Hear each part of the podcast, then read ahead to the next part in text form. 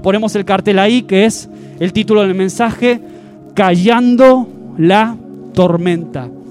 Y, y, es verdad que yo, mi deseo para hoy es que Dios pueda despertar algo en tu vida, que pueda de alguna forma, algo que ya está en tu vida, pero que está medio dormido, que hoy se pueda activar, que se pueda despertar.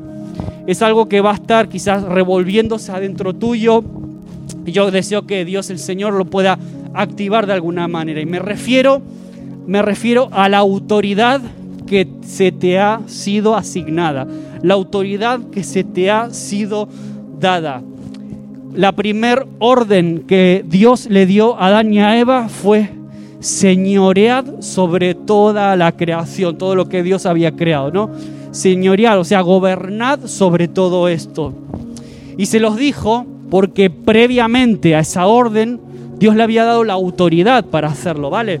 Entonces Jesús en su ministerio a sus discípulos los llama para que estén con él e inmediatamente cuando los llama les dice que les dio después, les dio autoridad, les dio una misión, pero previamente les dio autoridad para hacer lo que estaban llamados a hacer. Así que vamos a ir al grano, vamos a ir a Marcos, va a ser el, el pasaje que vamos a leer hoy, muy conocido por todos, Marcos capítulo 4, versículo 35 al 41.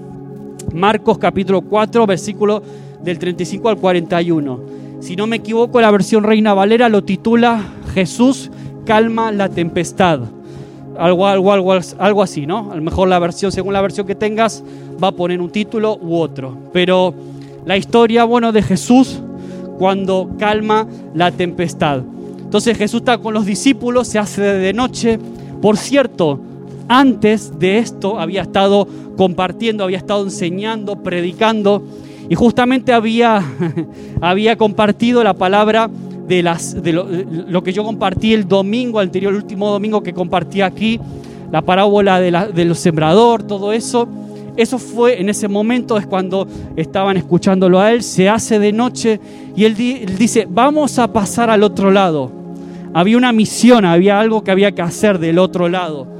Entonces él dice, vamos a pasar al otro, crucemos al otro lado del mar de Galilea. Dejan las multitudes, se suben a una barca y en medio del viaje se desata una gran tormenta. Vamos a leerlo en la Biblia. Dice Marcos capítulo 4, versículo 35. Aquel día, cuando llegó la noche, les dijo, pasemos al otro lado. Y, y despidiendo a la multitud, le tomaron como estaba en la barca y había también con él otras barcas. Pero se levantó una gran tempestad de viento y echaba las olas en la barca, de tal manera que ya se anegaba. Y él estaba en la popa, durmiendo sobre un cabezal, y despertaron, le despertaron y le dijeron, Maestro, no tienes cuidado que perecemos y levantándose reprendió al viento y dijo al mar, calla, enmudece. Y cesó el viento y se hizo grande bonanza. Y les dijo, ¿por qué estáis así amedrentados, asustados? ¿Cómo no tenéis fe? Entonces temieron con gran temor y se decían el uno al otro, ¿quién es este que aún el viento y el mar le obedecen. Tremendo relato, ¿no? Tremendo relato de esta, de, esta, esta circunstancia, esta situación que sucedió en la barca. Cuando Jesús le dice, vamos al otro lado, se suena la barca y en medio del viaje se levanta una tempestad tremenda. Jesús durmiendo tranquilito en la popa. No sabemos qué estaría soñando Jesús en medio de una tempestad que lo sacudía pero los discípulos estaban desesperados. Estaban desesperados al punto que ellos creían que morían, que no pasaban esa noche. El barco se hundía, el agua entraba dentro de la barca, bueno, un desastre. Jesús durmiendo tranquilo. Los discípulos van, Jesús, Jesús, no tienes cuidado de nosotros, no temes que, que, nos vamos, que nos morimos. Estoy parafraseando, ¿no? Me imagino a los discípulos completamente desencajados, desesperados, viendo cómo quizás morían esa misma noche si Jesús no hacía algo. Y acuden a Jesús, Jesús se levanta y dice que reprende a la tempestad, dice, calma, eh, calla y enmudece, ¿no? Le habla directamente a la tormenta, a la tempestad. Y la tormenta se calma, se produce una bonanza, una tranquilidad. Los discípulos, como quien dice vulgarmente, se quedarían flipando, como dirían los jóvenes, sorprendidos. ¿Quién es este? Que hasta el viento y el mar lo obedecen. Pero a mí, lo que más me sorprende de todo este relato es el reproche de Jesús a los discípulos. Porque yo muchas veces cuando eh, leía esta historia, cuando era más chico, y leía esta historia, yo me preguntaba, pero los discípulos hicieron lo correcto. Ante una situación límite, acudieron a Jesús, como haríamos tú y yo, como hacemos tantas veces. Estamos en una situación de desesperación que se nos fue de las manos y acudimos a Jesús. Y yo me preguntaba, ¿no? Y, y conversaba con Dios, y le, pero Dios, ¿por qué? ¿Por qué Jesús les reprocha si en el fondo hicieron lo correcto? Acudieron a Él. Y Jesús respondió, ¿por qué Jesús les reprocha su falta de fe? ¿Por qué les dice, hombres de poca fe? ¿Por qué? ¿Por qué hacéis, por qué hacéis esto? Y esto me hizo pensar y un poquito lo que el mensaje gira en torno a esa duda que el Señor ponía en mi corazón Vamos a intentar resolver este, este enigma, esta cuestión y qué podemos aprender y aplicar a todos nosotros. Entonces, ellos se quedan asombrados al final diciendo, ¿quién es este tío? ¿Quién es este hombre que hasta el viento y el mar le obedecen? ¿Quién es? ¿Quién es este hombre? Hasta la, fuerza de la naturaleza se sujeta a su palabra. ¿Quién es? Y generalmente eh, cuando leemos este pasaje nos quedamos en la misma posición de los discípulos. Nos quedamos, wow, qué tremendo poder de Jesús. Qué tremendo lo que Jesús hacía. Le hablaba a la tempestad y se calmaba, todo tranquilito, ¿no? Y nos ponemos como en una actitud pasiva de espectadores de lo que Jesús hizo, que fue la actitud que, tuvieron los discípulos. Ahora Jesús le dice, ¿por qué estabais asustados? ¿Todavía no tenéis fe? como yo siento como un poco de reproche, ¿no? De parte de Jesús. Pero todavía con todo lo que habéis vivido, con la autoridad que os he dado y todavía no tenéis fe. Yo os di una palabra, les di, os dije, pasemos al otro lado. Esa era la palabra de Jesús. ¿Os olvidaste de esa palabra? Un poco en torno a eso va el mensaje de hoy. Generalmente hacemos lo mismo, ¿no? Y al leer esta historia podemos quedarnos en esta correcta, buenísima interpretación, esa primera reacción de maravillarnos frente al poder de Jesús y sin más. Ahora nos admiramos de, que la autoridad que Jesús sobre toda la tormenta, y esa es una buena reacción, pero ¿sería esa la razón por la que esta historia está en la Biblia? ¿Sería esa la razón por la que hoy podemos leer esto? Esa sería la reacción correcta de simplemente maravillarnos y decir qué grande es Jesús, qué increíble lo que Jesús hacía. Jesús se hizo cargo, Jesús no se quedó diciendo, bueno, eh, esto es cosa vuestra, no, Jesús se hizo cargo y acudió a la llamada de socorro de sus discípulos, reprendió las fuerzas de la naturaleza, el viento, el mar, la tempestad, todo cesó y hubo calma, hubo bonanza. Qué bueno, qué maravilloso eres Jesús. Pero a Jesús sin duda no le pareció ni tan bueno ni tan maravilloso tener que levantarse para hacer eso y lo confrontó con eso, con su falta de fe. Pero ¿cómo, cómo falta de fe? Y esa fue un poco mi, pregunta ¿no? que le hacía al Señor. Pero ¿cómo? ¿Por qué le reprocha falta de fe?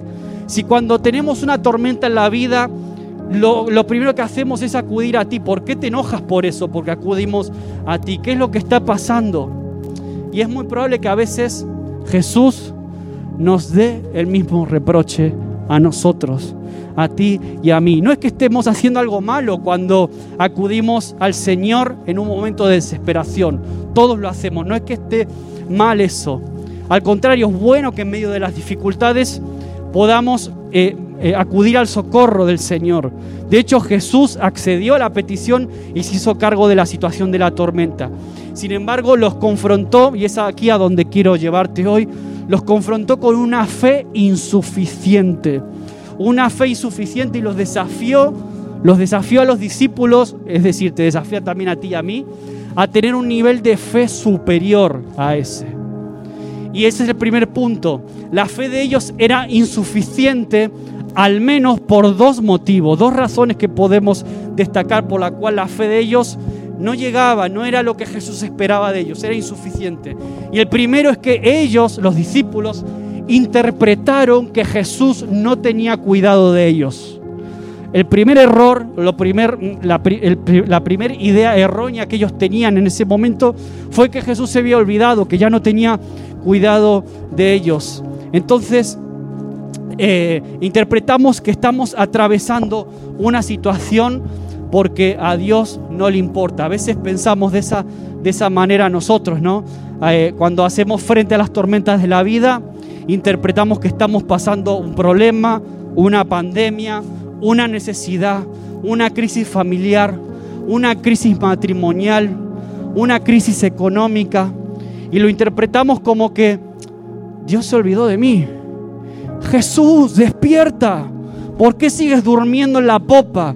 Pero no ves que me estoy hundiendo. ¿No ves que me voy a pique? ¿No ves que esta, esta pandemia está afectando a mi vida, a mi economía? Perdí el negocio. Jesús, ¿por qué duermes? ¿Te has olvidado de mí? ¿Dónde estás? ¿Por qué a mí? ¿Por qué la tormenta? Señor, ¿realmente te importa mi vida? Yo conozco muchos hermanos, no voy a decir no creyentes, hermanos que se sientan en las iglesias, que, en este tiempo se han confrontado hasta ese nivel de, decirme, de decirle al Señor, Señor, ¿te importa mi vida? Percibo que no te importa quién soy. Percibo que no estás ahí. Percibo que estás durmiendo mientras mi barca se hunde. Tú no hubieras permitido que yo eh, estuviera pasando esto. Y nuestra ecuación es que si pasamos por una tormenta en la vida, eso equivale a que Dios se olvidó de mí y a que no le importo demasiado. Mira, al final mi vida es irrelevante, mi vida no le importa demasiado. A veces inconscientemente pensamos así.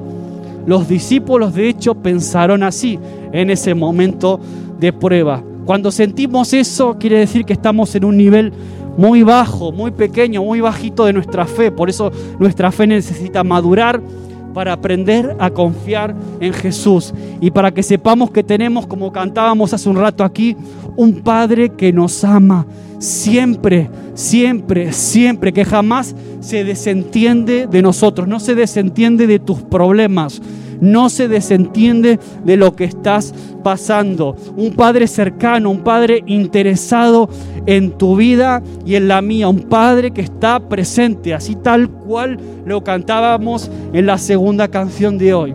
Por eso quiero animarte a que tu nivel de fe pueda crecer hoy, puedas llevarla a un nuevo, a una nueva estatura, a un nuevo nivel de fe, que superes esa fe y entres ese, ese nivel de fe bajito y que puedas entrar en una confianza absoluta en el Dios de amor, en el Dios que nos ama.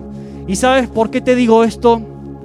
Porque las tormentas son inevitables. Tormentas va a haber siempre en tu vida y en la mía. Las tormentas pueden tener forma de crisis económica, las tormentas pueden tener forma de enfermedad, pueden tener forma de pandemia, de falta de trabajo, falta de empleo, de, romper tu relación con un ser querido, de romper quizás hasta tu matrimonio, de problemas con tus hijos. Quizás las tormentas tienen para ti también que ver con tus tempestades internas, tus zonas más oscuras, aquellos lugares de tu corazón y de tu vida que no enseñamos en Instagram ni en Facebook, pero son de verdad tormentas que te vapulean, que te intentan tirar abajo, agujeros interiores, pecados sin confesar, ocultos, no lo sé. Quizás esas tormentas para ti tengan que ver con eso. Tormentas habrá siempre, son inevitables. Pero hay que dejar de ese nivel de fe insuficiente para entrar en una confianza absoluta en nuestro Padre. Nunca más dudes de su amor, nunca dudes de su cuidado para tu vida, de su interés, de su provisión. Mira, podemos dudar de todo, pero nunca dudes del amor de Dios para contigo. Amén. Estamos aquí. Nunca interpretes las tormentas de tu vida como un descuido o como un desinterés por parte de Dios. Vamos a, subir ese nivel, vamos a saltar esa, esa barrera juntos. Amén. Entonces yo te dije que había dos razones por el que la fe de estos discípulos en ese momento era insuficiente. Y la segunda razón es que cuando vino la tormenta, los discípulos se olvidaron que tenían una palabra de parte de Dios, del Señor, de Jesús en este caso.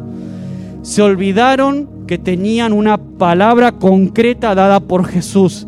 Y el pasaje comienza, lo leímos antes, lo primero que Jesús le dice, vamos al otro lado del mar, del mar de Galilea, vamos al otro lado. Jesús no se puso a discutir de si iba a haber buen tiempo, mal tiempo, de qué iba a pasar. Él dijo, vamos al otro lado. Ellos debían ir al otro lado y no se, no se iban a ahogar, no iban a hundirse. Olvidaron la palabra. En lugar de resistirse, dejaron vencer por la tormenta. Jesús no se subió a la barca para que se hundan, lógicamente. Había una misión, lo vamos a ver luego. Sino que Jesús se subió para pasar al otro lado y tomar un nuevo territorio. La palabra del Señor asegura la verdadera, pero ellos no la creyeron. Por eso es tan importante en estos tiempos que estamos viviendo alimentarnos de la palabra de Dios y alimentarnos bien. Hay muchos que en estos tiempos se están alimentando de internet, pero están sin querer consumiendo basura o están consumiendo alimentos en mal estado, están consumiendo simplemente cuestiones y cosas de autoayuda, que a lo mejor son como ir a Burger King y comerte una hamburguesa. A los dos minutos estás con hambre otra vez.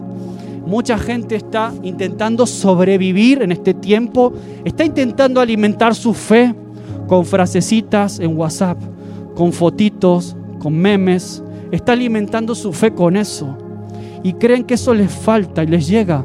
El problema es que no profundizan y cuando no hay raíces, como veníamos hablando anteriormente, en cuanto vienen las olas, los vientos, las tempestades, si no hay convicciones profundas, esa barca se destroza. Ese tipo de gente lamentablemente acaba ahogándose en el mar. Entonces es importante alimentarnos de la palabra y mucho más en estos tiempos que están, que están corriendo ahora.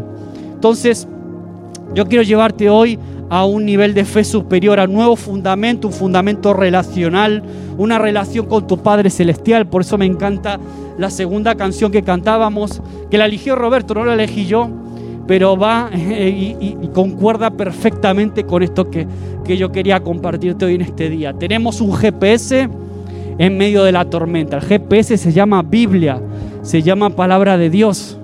Tenemos el GPS perfecto. Recíbela y aliméntate de ella correctamente. Créela, que ese sea el fundamento relacional que tú necesitas, que ese sea el fundamento para tus decisiones. Conozco personas tomando decisiones absurdas, estúpidas, decisiones realmente incoherentes, cuando en la palabra está todo lo que necesitamos para vivir una vida de bendición. Y eso a mí me duele, me pone triste cuando incluso veo creyentes que domingo tras domingo se sientan en las iglesias, luego incluso hasta piden oración, Señor, quiero que Dios me bendiga, pero luego llevas una vida desordenada, pero es que eso no tiene razón de ser. Dios nunca va a bendecir la vida de alguien que vive en desorden, que está viviendo en mentira, que está ocultando cosas. Luego vienes a la iglesia a pedir oración luego vienes a pedir que, todo te vaya bien, esperas que Dios bendiga tu vida cuando ni siquiera la pones en orden delante de Él. Mira, amigo, y yo en ese sentido intento hablar con mucho amor, pero también he tenido que confrontar a personas que se mantienen en su vida viviendo en desorden. Y luego creen, luego viene lo que pasa lo que pasa. Luego vienen llorando. ¿Y por qué? ¿Por qué pasó esto? ¿Por qué mi barca se hunde? Te preocupaste por, estar con tu iglesia ayunando, orando juntos, te has preocupado por sembrar la palabra en tus hijos, te has preocupado por esto, por lo otro, has hecho las cosas bien o has vivido la vida a tu manera. Ahí está la clave de todo, ¿no? Por eso es tan importante que el fundamento de nuestras decisiones, de nuestras relaciones, sea siempre la palabra de Dios y que nuestra confianza esté en ella. Jesús dijo, Nadie puede tener verdadera relación con Dios, con el Padre, si primero no entregó su vida a Jesús. Jesús dijo, yo soy el camino, la verdad y la vida. Es un puente, Jesús es como el puente que nos lleva al Señor, a Dios, al Padre. Él te ama y siempre está presente, interesado en nuestro bien. ¿Y sabes qué? El enemigo envía tormentas, envía olas, envía vientos, envía tempestades para sacudirte, para sacudir tu barca, sacudir tu fe. Y si es posible, Él quiere hundirte, hundirte completamente. Ahora, Dios a veces permite tormentas en la vida para que sean como una oportunidad para nosotros, para una oportunidad para que podamos entrar a ese nivel superior. ¿Cuál es ese nivel? ¿Cómo funciona esto? ¿Cómo funciona? Pues yo te animo a que podamos leer otra vez el pasaje. Vamos a leer otra vez el pasaje que leímos antes. Voy a pedir ahí a Juanca que pueda eh, colocarlo. Si quieres poner la imagen que yo te pasé, como tú. Bueno, ahí, así está bien. Aquel día, cuando llegó la noche, les dijo: Pasemos al otro lado. Vamos a leerlo con esa nueva perspectiva. Ahí está. Y despidiendo a la multitud, le tomaron como estaba y en la barca y había también con él otras barcas. Pero se levantó una gran tempestad de viento y echaba las olas en la barca, de tal manera que ya se anegaba, se estaba llenando de agua. Y él estaba en la popa durmiendo sobre un cabezal y le despertaron diciéndole, Maestro, no tienes cuidado que perecemos. Y levantándose reprendió al viento y dijo al mar, calla, enmudece. Y cesó el viento y se hizo grande bonanza. Y les dijo, ¿por qué estáis así de amedrentados? ¿Cómo no tenéis fe?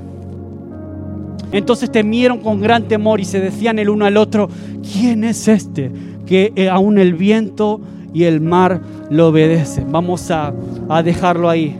Entonces vemos a, a Jesús mentoreando, haciendo como una especie de, coaching, como se dice hoy en día, que está tan de moda, lo de coaching, para llevarlos a ese nuevo nivel. Un tutorial para silenciar tormentas. Eso es lo que Jesús. No sé si alguna vez has visto un tutorial de estos de YouTube, cuando quieres aprender a hacer una tarta, aprender a usar un software, un programa o aprender un instrumento y entras y ves un tutorial o cómo montar un mueble de Ikea que nadie sabe cómo se hace, pues ves un tutorial de YouTube y, enseguida te sale ahí con los pasos, mira, paso 1, 1, 2, 3, 4, y ahí vas aprendiendo, pues un poco Jesús le está dando un tutorial de cómo silenciar tormentas, cómo callar las tormentas en tu vida y en la mía. Entonces, Jesús le dio dos cosas para hacerlo, dice el punto 2. Jesús le dio dos cosas para hacerlo. Primero les dio, como te dije antes, autoridad y palabra. Ellos tenían la autoridad para hacerlo y también Jesús le había dado también la palabra, las dos cosas. Y había un propósito detrás de la frase pasemos al otro lado. Del otro lado de la orilla del mar de Galilea nos habla, aparece el relato, no lo vamos a leer lógicamente por amor al tiempo, lo puedes leer en casa, en Marcos capítulo 5. Tenemos el relato del el endemoniado Gadareno tenemos el relato de cuando Jesús llega a la zona de Gadara, que estaba al otro lado del mar, una, una, zona que estaba fuera del ámbito judío, estaba en la zona de Decápolis, que eran regiones no judías, eran regiones paganas. Actualmente hoy día están en la zona de Jordania, ¿vale? Sería la zona de Jordania. Era un sitio donde Jesús no había llegado todavía, no había ministrado, y era un sitio que dice la Biblia que estaba gobernado por el enemigo. El reino de Dios todavía no se había sentado en ese lugar. Jesús no había llegado, no había tenido la oportunidad de ministrar ahí. Entonces Marco nos habla de, esa región y Jesús quiere cruzar, vamos al otro lado porque tenía una misión. Había una misión bien clara que era pues liberar a estos hombres y, que suceda todo lo que ya sabéis que sucedió, lo podéis luego leer en casa. Por eso es que experimentan esa tempestad. Por eso experimentan la tempestad, porque había un territorio nuevo que conquistar. Del otro lado del mar había un territorio a conquistar. Acuérdate de esa, de esa idea. Y yo estoy seguro que esa, esa tempestad fue originada por el propio diablo, por el enemigo. Por eso Jesús la reprende. Si esa tempestad hubiera venido de parte de Dios, yo dudo mucho que Jesús la hubiera reprendido. Jesús no iba a reprender nunca algo que viniera de parte del Padre. Y estoy seguro que Satanás sabe que si el reino de Dios va a llegar a un territorio, va a hacer todo lo posible por impedirlo. Va a mandar todas las tormentas, vientos, tempestades posibles para abortar ese plan, para destruir esa barca y que todos se hundan. Satanás sabe que donde va Jesús llega el reino de Dios y por eso desata esa tempestad para que ellos no lleguen y si es posible que mueran todos en el mar. Ese era el plan del enemigo. Ahora Jesús primero da autoridad y da una palabra. ¿Para qué? Para que cuando venga la tormenta ellos estén confiados en la palabra que habían recibido y que ejerzan. Jesús esperaba, el reproche de Jesús viene porque Jesús esperaba que ellos ejerzan esa autoridad que les había sido dada para enfrentar la tormenta y reprenderla. Jesús confiaba en esa autoridad. El problema es que los discípulos no confiaban en esa autoridad. Jesús sí confiaba en los discípulos. Los discípulos todavía aún no, aún había lecciones que aprender. Es por eso que se va a dormir. Jesús se va a dormir porque yo creo que confiaría seguro que en sus discípulos harían cargo de la situación. Estoy seguro de eso. Por eso Jesús dormiría tan plácidamente, aun cuando me imagino que el barco se sacudiría tremendamente en, esa, en ese momento. Entonces tenemos este relato en la Biblia para que nosotros también recordemos la autoridad que está disponible para ti y para mí, para que cada hijo o hija de Dios en la tierra, simplemente si creemos, dice la palabra de Dios, que si puedes creer, al que cree todo le es posible. Entonces, ese es el tutorial, cómo silenciar cualquier tormenta que busque retrasar que busque eliminar, que busque abortar el plan de Dios. Cualquier tormenta que busque frenar sus promesas con, con, tu vida y con la mía, con el propósito de que tú no conquistes lo que Dios tiene preparado para que tú y yo conquistemos. Y yo me preguntaba, ¿qué hay al otro lado de esta pandemia? ¿Qué hay en la otra orilla para la iglesia, para mi vida? Pregúntatelo a nivel personal, para tu vida. ¿Qué hay para Manuel? ¿Qué hay para Roberto? ¿Qué hay para Juan Carlos al otro lado de la orilla? Cuando esta pandemia, que es una tempestad momentánea, cuando esto pase, ¿qué territorio hay esperando ser conquistado? ¿Qué territorio hay esperando que yo pueda conquistar para mis hijos, para mi matrimonio, para la iglesia? ¿Qué está esperando al otro lado de la orilla? Y quiero dejarte en este punto 3 simplemente unos pasos a modo de tutorial de YouTube, unos pasos sencillos que el Señor nos, nos puede eh, dejar en este día sobre esta historia que, que, que estamos viendo. Un tutorial para saber cómo hacerlo con pasos simples. El primer paso que quiero dejarte ya en este final del mensaje es confía y descansa en la palabra de Dios. Confía en la palabra de Dios, descansa en ella. Si Él te dice que vas a pasar al otro lado, vas a pasar, confía en eso, quédate con eso. Si Él te ha mostrado un territorio, si Él te ha llamado a algo, si te dio un proyecto, si te dio una palabra, si te dio una promesa, una dirección de parte de Dios, mira, no va a haber tormenta que pueda hundir esa barca. No hay tormenta que pueda contigo. Segundo punto, el Señor siempre está contigo siempre. No dejes de creer en su amor, en su protección, en su provisión. No hagas como los discípulos que se desesperaron pensando de que Jesús se había desentendido de ellos. El Señor nunca se desentiende de sus hijos. Nunca se va a desentender de tu situación. Nunca, nunca pienses que Jesús está descuidando tu vida o que el Señor se olvidó de ti, que tiene desinterés de ti. Tercero, confía en la autoridad que Él te ha dado y úsala. Solo se puede dar lo que uno ya tiene. Y cuando Jesús les dio autoridad, ¿para qué se las dio? Les dio su misma autoridad. La misma autoridad que el Padre le había dado a Él, Él la transfirió a sus, a sus discípulos. Les dio toda autoridad. ¿Te acuerdas de la gran comisión cuando Él está a punto de irse? Toda autoridad me es dada, dice y de alguna forma Él transfiere a su iglesia, a ti, a mí, esa autoridad que Él recibió de parte de Dios mismo. Esa misma autoridad está para ti y para mí. Y cuando la empieces a ejercer, a lo mejor hasta te vas a sorprender de ti mismo.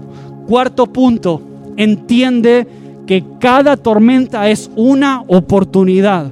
El diablo la envió porque sabía que detrás de la tormenta había un territorio de tu vida que Él te va a entregar. Hay un territorio después de la tormenta. Hay vida después de la pandemia. Hay un territorio a conquistar después de la situación que estés viviendo a nivel personal, sea la que sea. Como te decía antes, puede ser una enfermedad, una crisis familiar, una crisis económica, falta de empleo, problemas con tus hijos, no lo sé, la que sea. Hay un territorio que viene después de esto. Y si estás atravesando una tormenta, el Señor te dice hoy, vas a llegar a la otra orilla, vas a llegar, hay un territorio, hay un cumplimiento de promesas, hay una palabra de Dios que se va a concretar, hay un nuevo comienzo incluso para tu matrimonio, hay salvación también para tus hijos, hay un ministerio quizás hasta de bendición que vas a alcanzar, donde vas a poder alcanzar el propósito y el sentido para el cual estás en la tierra. Por eso el enemigo desata tormentas, porque él quiere terminar con eso, él quiere abortar ese plan, él quiere parar el avance de Dios para tu vida y él va a enviar lo que sea para intentar pararte, para detenerte, para que por falta de fe, por falta de confianza, por falta de esperanza, abortes ese, proceso.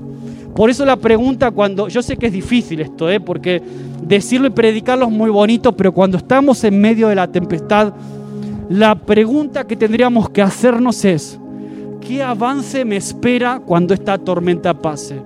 Cuando la enfermedad hace toc toc a tu vida y no te la esperas, viene de imprevisto, no lo esperabas y viene un diagnóstico de lo que sea.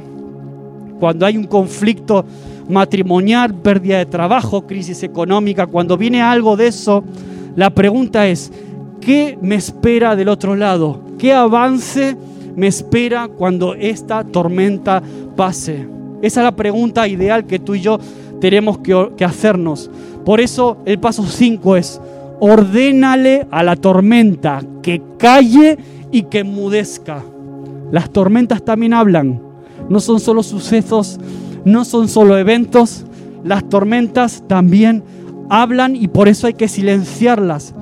Tanto las tormentas como los nuevos territorios que Dios te quiere dar se enfrentan en comunidad también.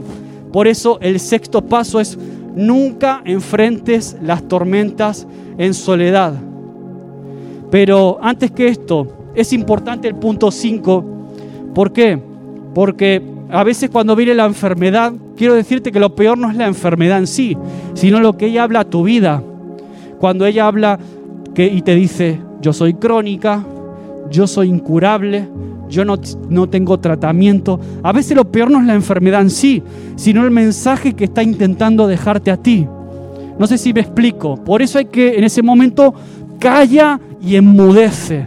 Yo voy a pasar esta tormenta como sea, pero no voy a escuchar lo que esa tormenta me dice. Cuando pierdes un empleo, lo peor no es perder el empleo, sino lo que es el mensaje que eso a lo mejor está dejando. Ya tienes cierta edad, nadie te va a contratar, mira cómo está el país, mira la crisis económica. ¿Entiendes por qué a veces hay que callar y hacer enmudecer a las tormentas? Por eso te repito, no es solamente la tormenta, sino lo que te habla y hay que callarla. Y esas tormentas nunca puedes enfrentarlas solo. Nunca enfrentes problemas en soledad. Una de las grandes tentaciones de este tiempo de pandemia, eh, lo he visto mucho, personas que se han aislado, no solamente aislado físicamente, que lo hemos tenido que hacer todos en mayor o menor medida, sino que se han aislado en su corazón. Han dejado de compartir sus problemas, han dejado de compartir sus angustias, han dejado de compartir eh, esos problemas que han tenido y personas que se han encerrado en sí mismas y que han decidido luchar la tormenta solos. En muchos de estos casos lo que hay es fracasos. Estos discípulos estaban unidos, estaban los doce en la barca. Estaban unidos porque las tormentas se pelean en comunidad.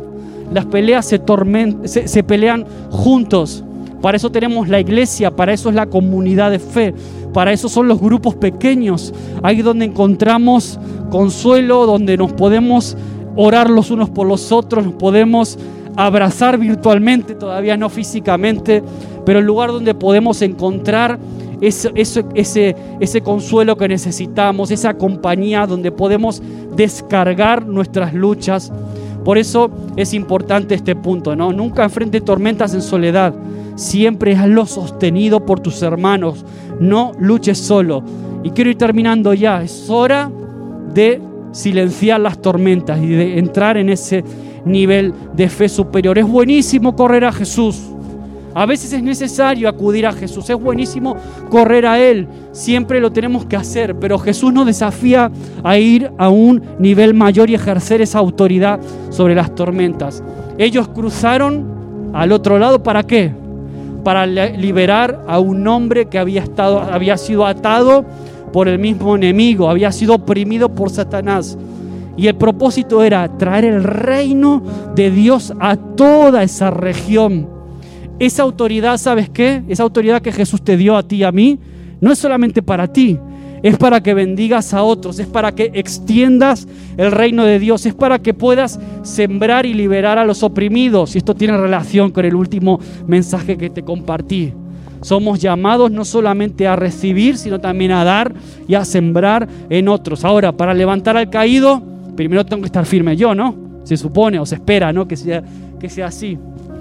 Para dar consuelo y apoyo a otros, primero tengo que estar bien yo con el Señor y muy fuerte. Y ese es el punto.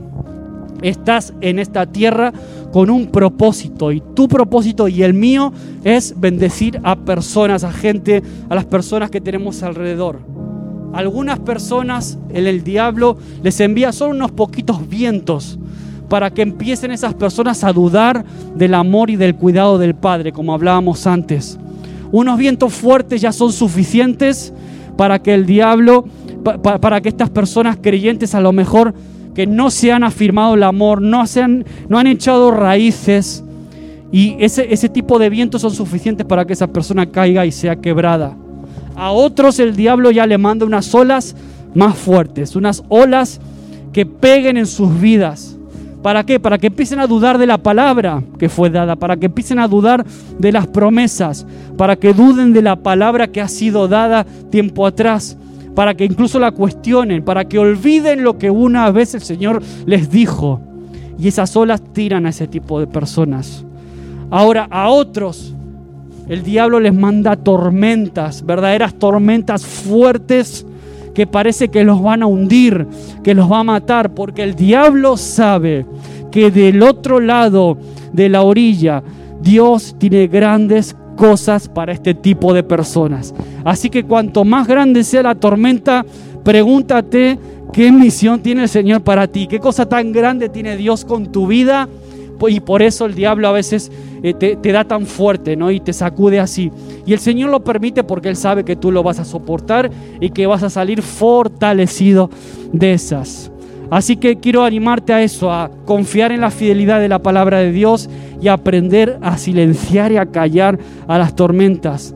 La autoridad no fue dada a una sola persona, sino que fue dada a toda una comunidad, a la iglesia de Jesús. Pablo dijo que en ti y en mí habita el mismo poder que, levantó a Jesús de entre los muertos. Por eso Dios permite las tormentas para que la iglesia también pueda aprender a ejercer esa autoridad de silenciar tormentas. No te quedes en la popa durmiendo. No te quedes ahí, levántate y háblale a la tormenta que calle, que mudezca y esa tormenta va a obedecer tarde o temprano. Empieza a hacerlo juntos Vamos a aprender en este tiempo a reprender a las tormentas que el diablo ha desatado en este tiempo aún de pandemia. estas tormentas que están pegando a todas las personas, creyentes, no creyentes. Muchos son doblegados, muchos caen. Lo hablaba con Manuel al, principio, antes de empezar, ¿no? Todas esas personas que están cayendo en situaciones de desesperanza, situaciones de depresión, de angustia, de no saber cuándo va a terminar esto. Yo pensaba en esto que también nos golpea a nosotros de alguna manera. Por eso es tan importante hoy estar más fuertes que nunca, para que las olas que van viniendo sobre España, sobre el mundo entero, sobre Galicia, sobre tu vida, no sean olas que te destruyan, sino que te ayudan a ver lo que hay detrás de la orilla para ti. Amén. Así que yo te animo a que te pongas de pie ahora, que te pongas ahí de pie y que puedas cerrar tus ojos por un momento y visualizar Visualizar la tormenta que estás atravesando ahora mismo. O quizás que alguien cercano a ti está atravesando ahora. Y dile, y dile al Señor ahí, en tu corazón, dile ahora, Gracias por tu amor. Gracias porque tu amor me está asegurado, Señor. Gracias porque tu amor es condicional, Señor. Gracias porque tu amor es eterno, Dios. Gracias porque tu amor nunca deja de ser. Nada ni nadie me podrá separar de tu amor, Señor. Perdóname si alguna vez dudé de tu amor.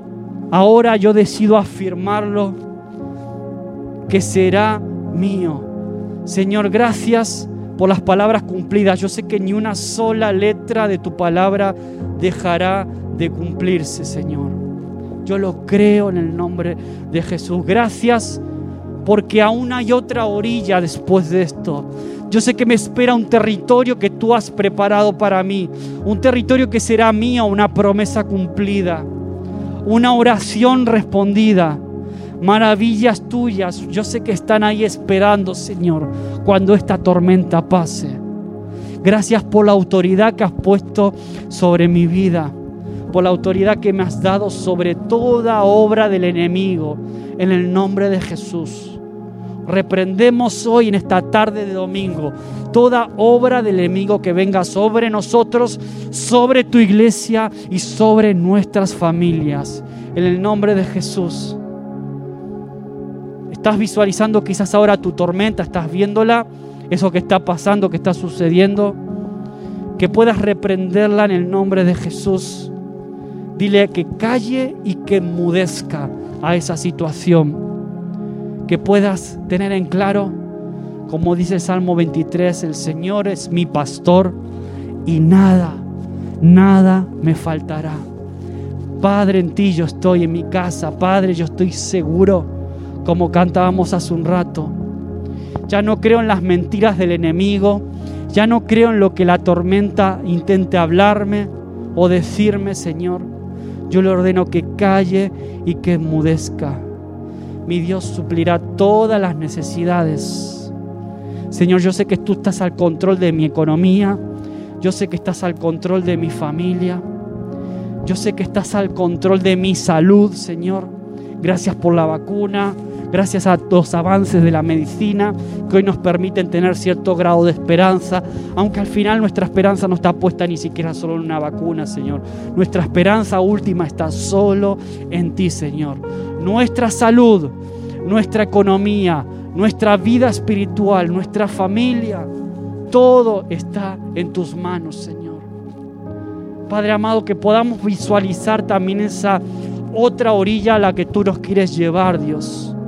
Padre, que en este día, Señor, podamos tomar ese compromiso también de servirte con mayor intensidad, de sembrar en nuestros hijos, de sembrar en nuestras familias palabras de fe, palabras de esperanza, Señor. Que podamos vivir, pensar y actuar bajo la autoridad que se nos ha sido dada, Señor. Bajo ese amor que sabemos que viene de ti, Dios. No permitas que nos desenfoquemos, Señor. No nos dejes desorientarnos. No nos dejes guiarnos por nuestros sentimientos y nuestras emociones que muchas veces nos juegan malas pasadas. Queremos vivir centrados y confiados en lo que tu palabra enseña y que nuestros principios de vida sean principios fundamentados en la palabra de Dios. Gracias Señor. Espíritu Santo, ministra ahora a cada uno de mis hermanos. Yo no sé las tormentas personales y particulares que cada uno de ellos está teniendo que atravesar en este tiempo. Señor, pero que ellos puedan tener, sentir esa convicción que solo viene de ti, de que tú estás al control de esa barca, Señor, y que podemos descansar, podemos dormir incluso como Jesús y descansar en paz sabiendo de que tú estás al control. En ti yo estoy en mi casa, Padre en ti yo seguro estoy. Padre, en ti encuentro la paz, mi buen Padre. Padre, en ti estoy en mi casa, Padre, en ti seguro estoy, Padre. Paz, mi buen Padre, tú eres mi amor. Abba, Padre, eres mi confianza en medio de la tormenta. Y puedo descansar